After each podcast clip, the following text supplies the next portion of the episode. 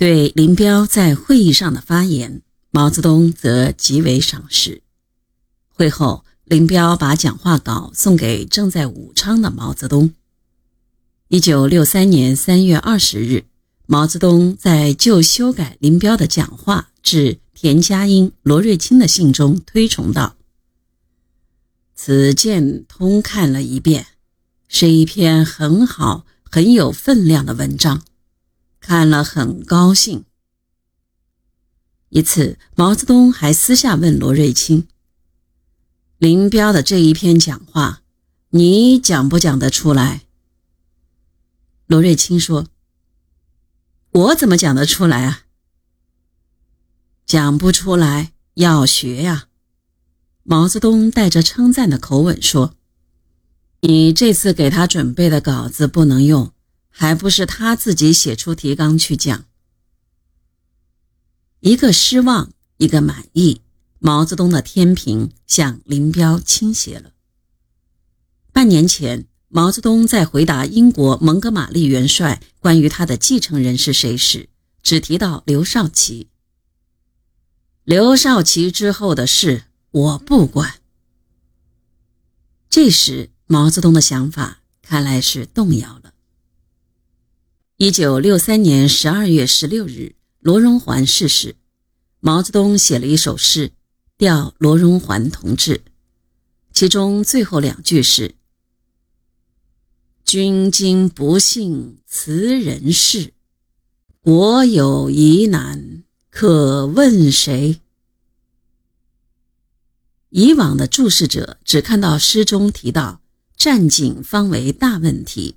便以为这首诗是杨罗批林的，其实不然。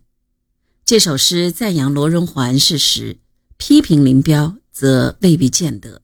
特别是在这个时候，一九五九年庐山会议后，毛泽东在罗荣桓不同意林彪出任国防部长的情况下，仍坚持他初定的人事安排。此后数年间。毛泽东在天灾人祸交加的困难处境下，对处于一线的中央领导人的工作多有不满的同时，唯对林彪屡有好评。一九六零年秋，林彪提出“四个第一”这一提法，得到毛泽东的赞许，并被写进一九六零年中共中央军委扩大会议关于加强军队政治思想工作的决议。同年十一月。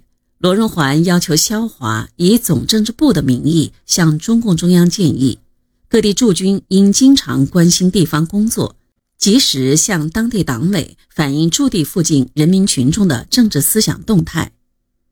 林彪认为罗荣桓越过他擅自向中央请示问题，是对他的不敬，于是，在十一月十日向毛泽东写了一个报告，反对军队过问地方事情。林彪的意见立即引起了毛泽东的重视。十五日，毛泽东对萧华批示：“照林彪同志意见办理。”虽然毛泽东后来也两次表示，他并不赞成林彪禁止军队向地方反映意见的主张，但林彪的意见，毛泽东毕竟是欣赏的。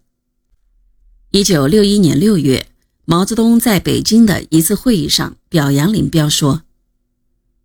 最近，林彪同志下连队做调查研究，了解到很多情况，发现了我们的部队建设中一些重要的问题，提出了几个部队建设很好的措施。